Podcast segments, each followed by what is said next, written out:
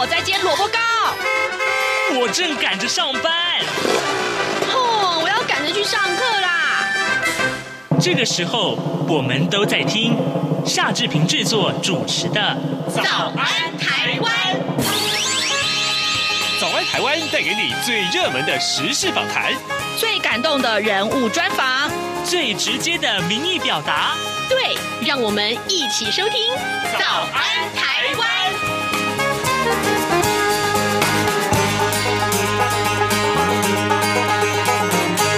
早安，台湾！我是夏志平。今天是二零二二年的十月四号，星期二。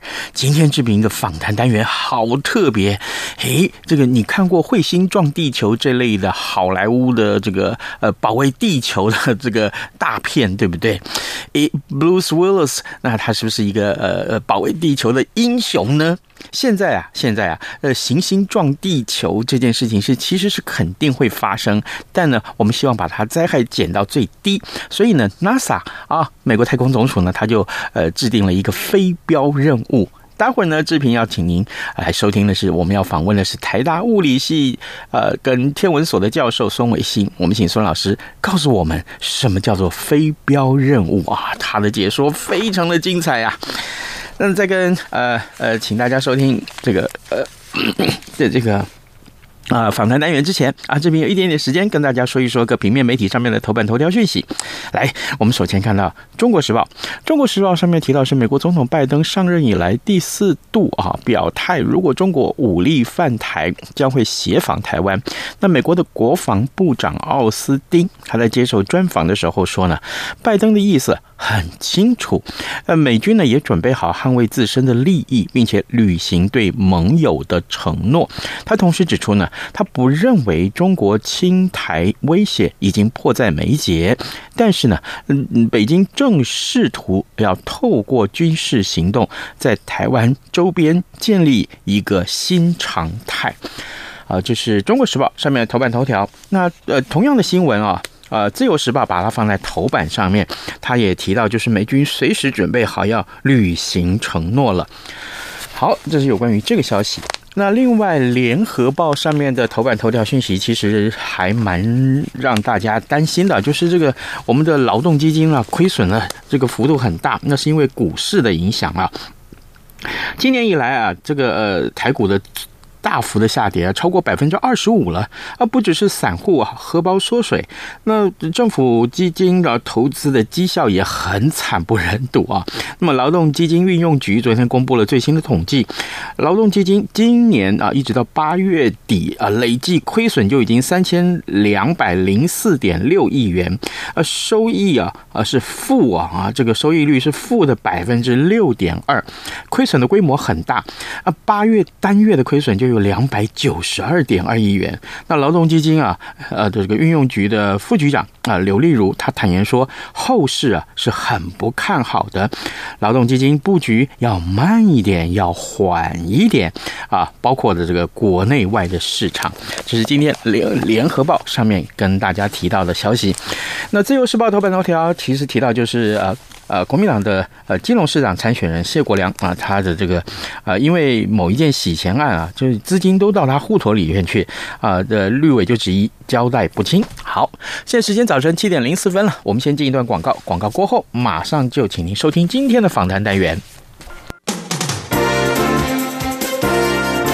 从两岸、国际、历史文化与财经等角度透视中国的，这样看中国节目。每周一到周五晚间九点三十分到十点，在中央广播电台播出。如果您对这样看中国节目有任何收听想法或意见，欢迎寄信到台北市北安路五十五号，也可以透过电子邮件的方式。节目有两个信箱：二零二零 at rti 点 org 点 tw，或是。二零二零零二零三 news at gmail.com。再次谢谢听众朋友们的收听与支持，请持续锁定每周一到周五晚间九点三十分到十点播出的《这样看中国》节目。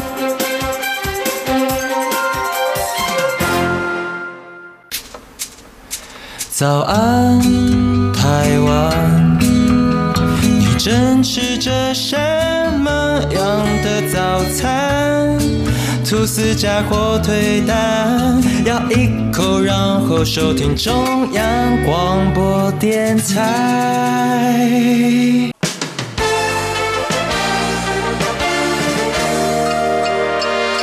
早安，笔记本。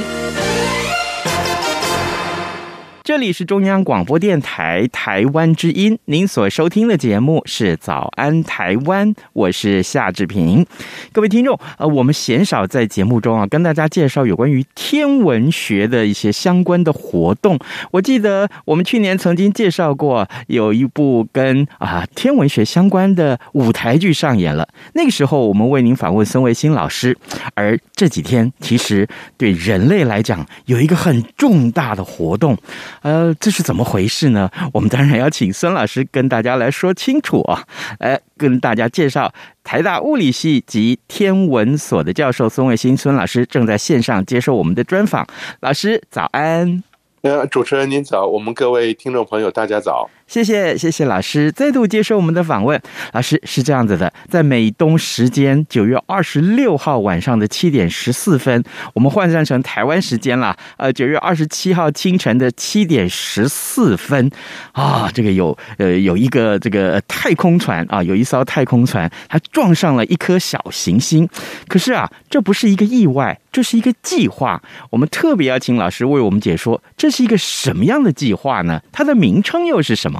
好的，哎呀，这是一个非常呃有科学意义，然后又有视觉效果，简直是好莱坞等级的一个科学任务啊！哇哦，这个太空船呢，就是扮演神风特工队的角色，自己飞了十个月，直直的直球对决，撞上了一个小行星。那目的是什么？我相信在过去这些年呢，我们如果你关心世界末日、彗星撞地球这些电影，了解人类的未来有可能会被一颗外来天体撞击地球，整个毁灭，这也不是新鲜的事情。六千五百万年以前的恐龙呢，也就是这样灭绝的嘛。嗯，所以呢，如果说我们知道这件事情了，那现在人类的科技已经进展到一定程度，能够面对这种外来天体的撞击，然后思考解决方法。所以呢，前几天的这个任务就是一个方法，说如果你真的拿一个太空船去撞一个小行星，你到底能不能把它的轨道偏转？挽救地球上的生命万物，嗯，主要的原因是这个，是这样。那这个太空船去撞这个小行星，呃，这是一个经过研究出来的一个计划吧？其他是不是也有一些可能性？这个太空船叫什么名字啊？这个太空船的名字取的也很有趣。，NASA 呢，通常把太空任务的名字一定要想得特别精彩，它才能够在。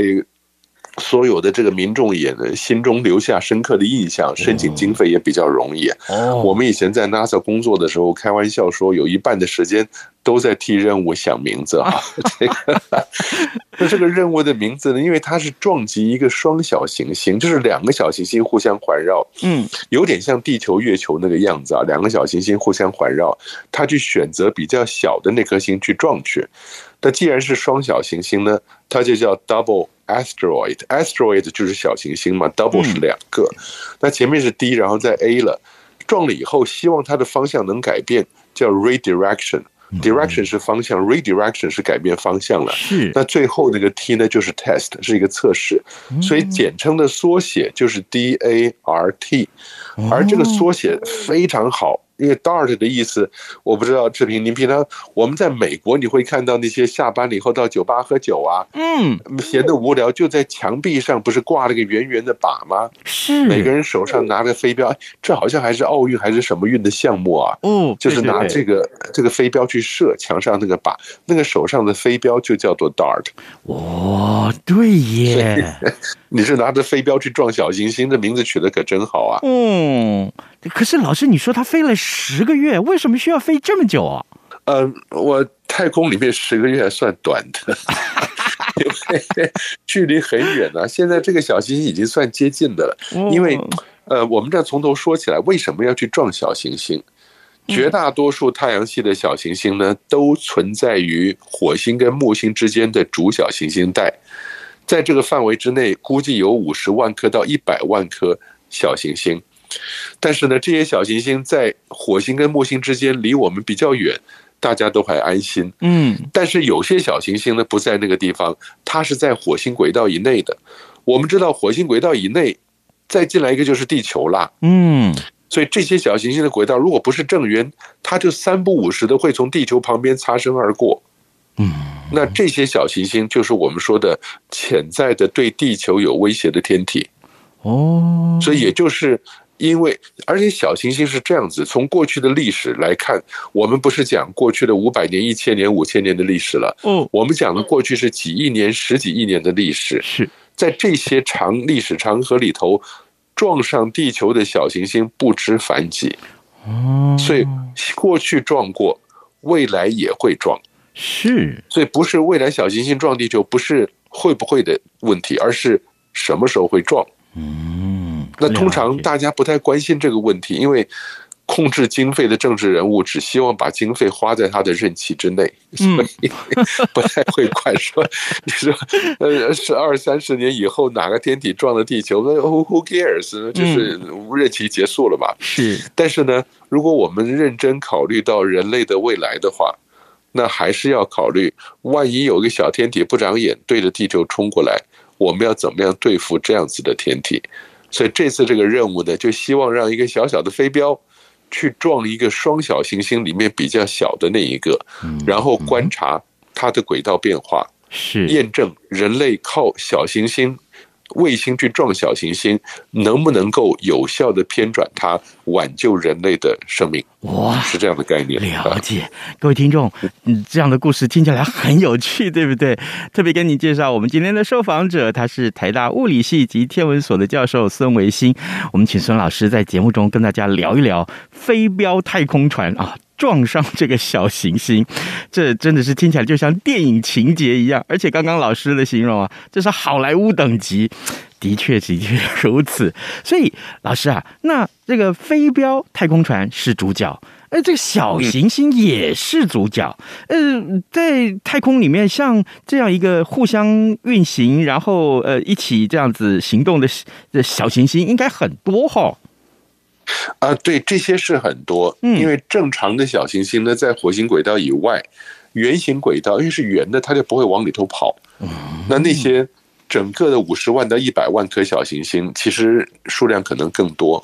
那天文学家把它叫做主小行星带，主要的小行星带在那个地方。可是呢，你也知道，这些小天体如果被木星、土星或者是火星这些比较大的行星影响，那它就会被。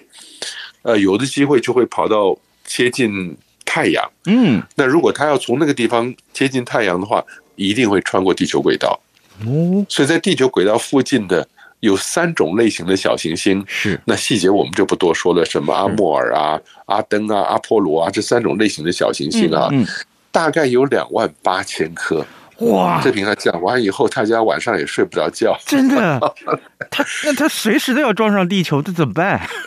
我。我们的太空还是蛮大的，我们的太空是蛮大的，所以呢，这些小天体飞来飞去，也都还好。因为这次一般来讲，我们小行星其实并不是很大，嗯，可是呢，这次撞的双小行星相对还是小的，那个个儿比较大的这个主星呢是八百米，嗯，七百八十米了，是。那比较小的环绕着它两个彼此环绕转的那个比较小的那一颗呢是一百六十米。哦，你说一百六十米不大。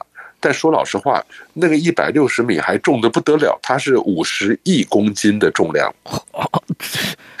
光是小小的一百六十米，这是像百米跑道长一点的这样的一个小行星，它是五十亿公斤的重量啊。嗯，那你说我们这个飞镖任务有多大？五百公斤。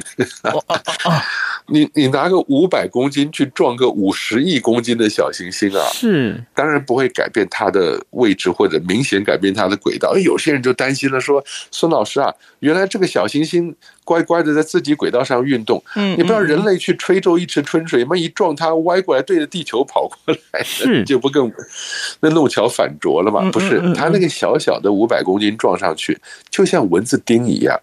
可是，就因为它是个双小行星，嗯，你如果让这个小行星被一撞，速度稍微慢一点点，嗯，那它彼此环绕的轨道距离就会有改变了。哦，那天文学家是可以侦测到这个彼此之间轨道距离的改变的，所以倒推回去就知道它怎么样去改变它的速度了。那天文学家也一定计算出来了，呃，一百六十米、五十亿公斤重的这个小行星，万一撞到地球，会有什么样的结果吧？是的，天文学家其实在这两万八千个近地小行星里面，归纳出来大概有四千多颗，它的。尺寸是大于一百四十米的哦，这次这个一百六十米就比一百四十米大。嗯，大家一听一百四十米，觉得这个到底有什么意义？一百四十米呢？是这样的，科学家经过仔细计算以后，了解到一百四十米的小行星比这个更大，以四十一百四十米为界的，嗯，要是撞到地球的人口稠密的地方，它可以毁掉一个小型城市。哦，那撞到了岸边的海水里面，它会创造灾难性的海啸。所以这个一百四十米就变成一个界限了。两万八千个近地小行星里面，大概有四千多，这个数字每个人讲的不一样，但至少有三四千个，它的尺寸是大于一百四十米的。那有几百个是大于一公里的，那个撞下来那是不得了的，中型城市就完蛋了。嗯，那还有几个是大于十几公里的，那就麻烦了，那个撞下来连恐龙都会灭绝。哦，所以是要对付的是这些近地小行星对地球有威胁的。以前大家只是理论计算，然后呢，科幻电影好莱坞就拿这个做个题材，感人感人的不得了的电影啊。但现在终于 NASA 决定付诸行动，我们就真的撞一下，看人类以目前的科技能不能让它稍微偏一点，偏一点也不用偏太多，从地球旁边擦身而过也就没事了。嗯，是这样的概念。所以，真的现行科技是有办法让它稍微偏一点方向的。呃，目前这个这个撞击就是在测试这件事情。哦，如果撞完了以后，嗯。它偏的方向不够多，嗯嗯嗯，人类还得叫另谋他法了，就不是那么不是那么简单的了。难不成再撞一次 就要花十个月？对，它有很多种不同的方法。哎，那个志平啊，讲起来匪夷所思啊。对，有些想法是说，你干脆飞一个巨大的透镜，把一个巨大的太空船透镜送到小行星旁边，跟着它走。嗯然后这个透镜是可以把太阳光聚焦以后，嗯，烧灼这个小行星表面。那你把小行星表面烧穿了，底下总会有一些灰尘、水冰什么的，嗯嗯，它会喷发出来。它喷出来以后呢，你就等于把这个小行星变成一个像火箭一样的东西，它自己会喷东西的。哦，靠它自己喷出来的东西呢，改变它的方向。嗯。牛顿定律嘛，第三第三定的作用力等于反作用力啊，它要往外头喷，往右边喷，它就往左边跑。嗯嗯，所以人类有很多匪夷所思的想法，想办法去让这个小行星稍微改偏一点点它的方向，只要不要撞到地球，从旁边经过，大家看个壮观的景色也不错啦，是这样的想法。那我觉得老师啊。那还不如真的是派 Bruce Willis 上太空去把它打掉，比较 比较方便一点，而且有戏。现在，哎，志平，可是你不会想说，我们再去拜托布鲁斯威利也不太好意思，因为他已经拯救地球拯救了好多次了。对。那派孙维新老师去 啊不不，我我们只能坐而论道，我们们起而行是很困难的啊。嗯嗯，但是我相信这又会变成下一个好莱坞电影的精彩题材了，因为这个东西这个主题是永远受欢迎的，直到小行星真正撞地球的那一天。是啊，各位听众，今天早上志平啊，真的是。太高兴了哦！为什么呢？我我觉得，嗯，做到这样子的一个太空天文学的这这种性质的访谈的时候，都会觉得自己好渺小，然后呢，不知不觉就觉得自己应该要谦卑起来。特别是刚刚我们的受访者，台大物理系及天文所的教授孙维新孙老师告诉我们说，啊，这个尤其有一件事情让我真的。嗯，我我到此刻都觉得我应该把它扩得出来，成为这个至少今天的第一个金句，就是呃，在太空中十个月的时间算短了。对 对，我这边，你这样讲，我跟你做个比喻啊。嗯，是。到目前为止呢，美国的旅行者二号，有人叫航海家，有人叫旅行者 Voyager，Voyager 二号啊。嗯嗯嗯。他在一九七七年发射，嗯，目的是要去探访呃太阳系外面的几个巨大的木星、土星、天王星、海王星、木土天海这几个星啊。嗯。一九七七年发射，一九七七年我还在念大二大三的时候啊，一九七九年到了木星。一九八一年到了土星，嗯，一九八六年到了天王星，一九八九年到了海王星。我已经念完博士，在 NASA 工作完，已经回到台湾教书了，十二年的时间。这个太空船就在茫茫太空中。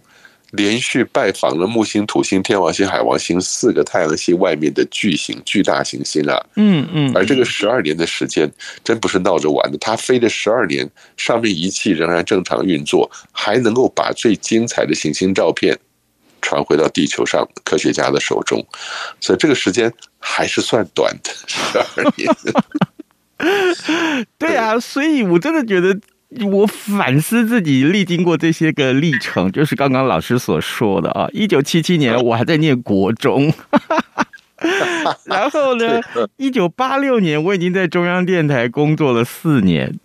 呃，对，就觉得说，嗯，这个我还是要赶快谦卑一点比较好。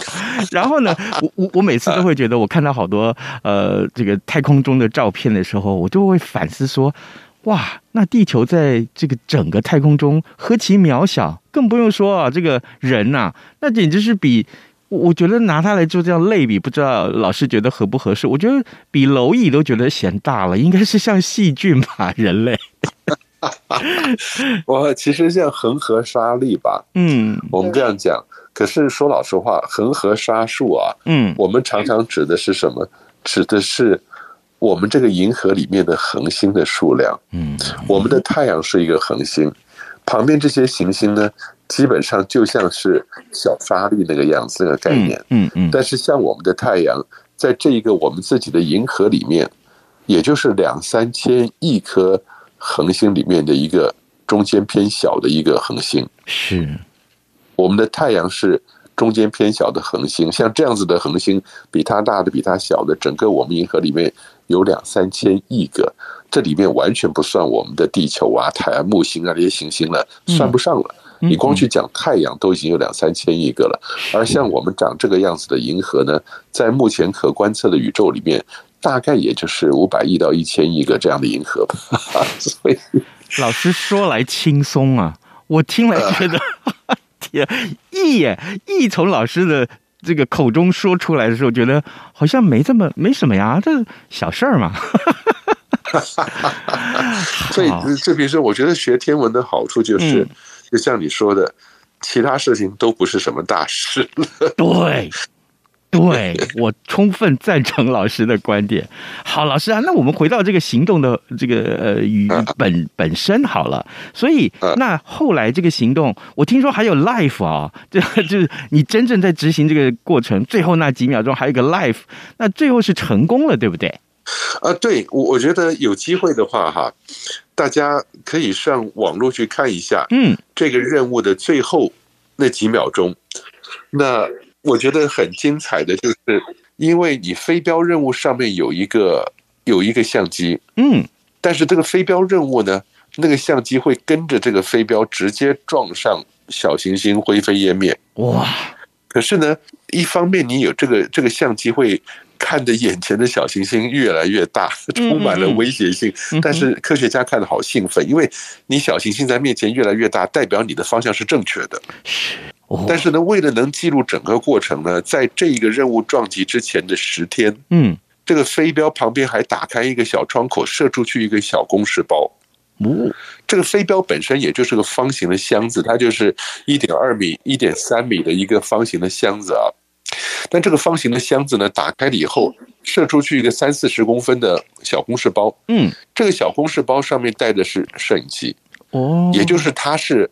旁边观察的第三者，嗯，跟着他飞，那这个小公事包是不会撞到小行星的，是，所以他跟着这个飞镖旁边，记录这个飞镖人生最后的那一刻，撞上小行星。嗯，所以这个呃，这个小小公式包呢是意大利做的。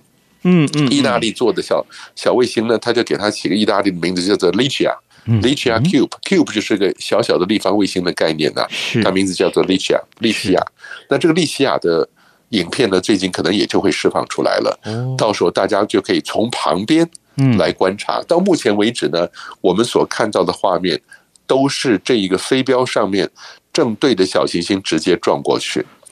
那你知道科学家最兴奋的那一刻是什么？是什么？是这颗画面消失的时候，哇！你就知道它撞上去了吧，对不对？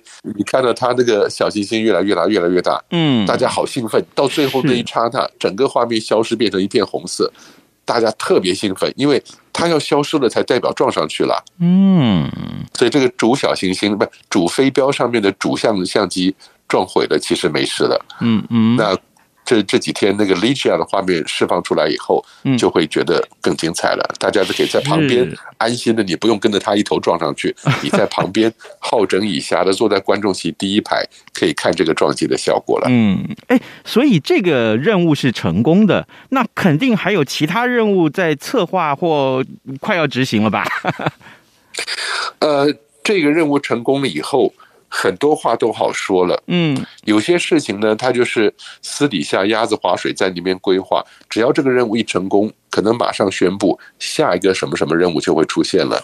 其实不止美国，中国大陆也在规划要有小行星探访跟撞击小行星。嗯，所以我觉得这是负责任的太空大国都应该做的事情。嗯哼，啊，不要老想着是说各国要去宣扬国威啊，或者要去月球，或者要去火星啊，占这个地盘，占那个地盘，而是想的是说人类有可能被威胁的未来。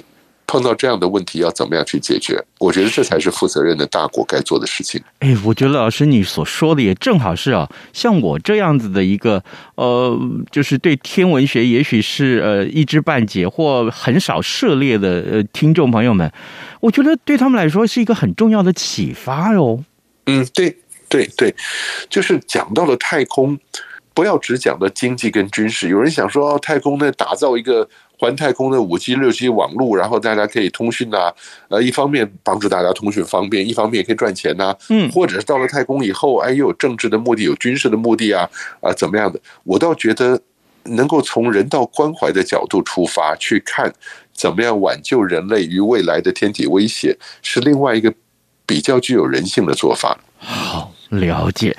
哎，各位听众，今天早上这是一个非常非常愉快的访谈经验啊！我们为您连线访问的是台大物理系及天文所教授孙维新，我们请孙老师为大家介绍飞镖太空船，这个呃像神风特工队一样撞上了这个小行星，但是但是其实它为呃很多未来天文的可能性，也真的是开创了一些我们所知道的一些空间。所以呢，真的，我我还是要再度强调啊，这个谈到天文学这件事情，都会觉得自己好卑微啊，自己应该要谦虚。我们真的希望啊，这个以后有机会的话，可以多跟孙老师连线，告诉我们这些非常震撼而且非常感人的故事啊。老师，谢谢您，谢谢。啊，没有问题，谢谢，谢谢。早安，暴马仔。好的，这个最近重复感染的这个定义已经放宽到十四天了，这是全球最宽松的一个规定了。呃，这是有关于新冠肺炎啊，这 BA. 点五的变异株疫情啊，还是处于高原期啊。那重复感染的人数很多啊，近三周暴增了一点五万例。所以呢，呃，流行疫情指挥中心啊，呃，他就呃宣布说放宽了重复感染的定义，那两次发病日呃间隔改为十四天以上就可以通报重复感染，医师。可以立刻给药，相较于全球定义是一个月啊，那台湾的认定是最宽松的。那为什么要这样做呢？就希望这个网子可以撒得更广啊，方便医师给药，这可以帮助防疫。这点还是希望大家可以有一个健康的身体。好的，今天节目时间也差不多到了啊，志平祝您有愉快的一天哦。然后呢，明天我们要来谈政治话题了，九合一的选举。OK，好，拜拜。你却一样能让你醒一醒。反正过了十二点后都一样被丢弃。